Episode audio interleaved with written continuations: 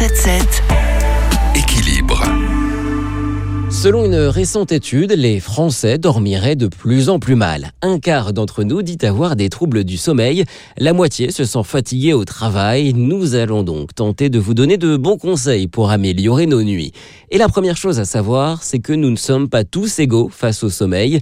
Docteur Marc Ray, neurologue et président de l'Institut national du sommeil et de la vigilance. Plus de 50% de la population adulte a besoin de 7 à 8 heures de sommeil.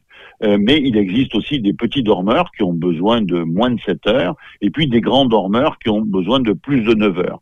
Le fait de se connaître va nous permettre de mieux gérer, et après on va essayer d'adapter ça à notre vie euh, professionnelle et familiale. Alors comment faire pour savoir si vous êtes plutôt une marmotte ou au contraire un petit dormeur?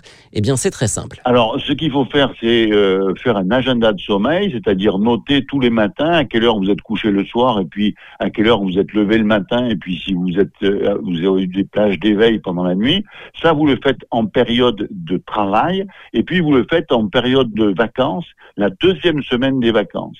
Et vous allez comparer les deux agendas que vous avez. Et donc ça, ça va vous permettre de voir euh, en vacances combien d'heures vous dormez la deuxième semaine, parce que la première semaine, vous récupérez une éventuelle tête. Quid de la sieste maintenant? Eh bien, nous serions 30% à en effectuer au moins une par semaine, ce qui n'est pas forcément une mauvaise idée. Il existe d'ailleurs deux types de sieste. Vous avez un premier type de sieste dont le but est de faire en sorte que mes systèmes d'éveil, je les mets au repos pendant une dizaine de minutes, ça va me permettre de redémarrer. C'est ce qu'on appelle les sommeils flash ou les siestes courtes. Donc, ces siestes sont inférieures en temps à 20 minutes. Et ça, ça va vous permettre de restaurer une vigilance correcte. Deuxième type de sieste, c'est quand je suis vraiment en grande privation de sommeil. À ce moment-là, je vais faire un cycle de sommeil. Arrêtez de réduire votre temps de sommeil. Pour un cycle complet, comptez une heure, une heure et demie. Sachez que si vous somnolez au volant, la sieste express est idéale pour votre sécurité et celle des autres.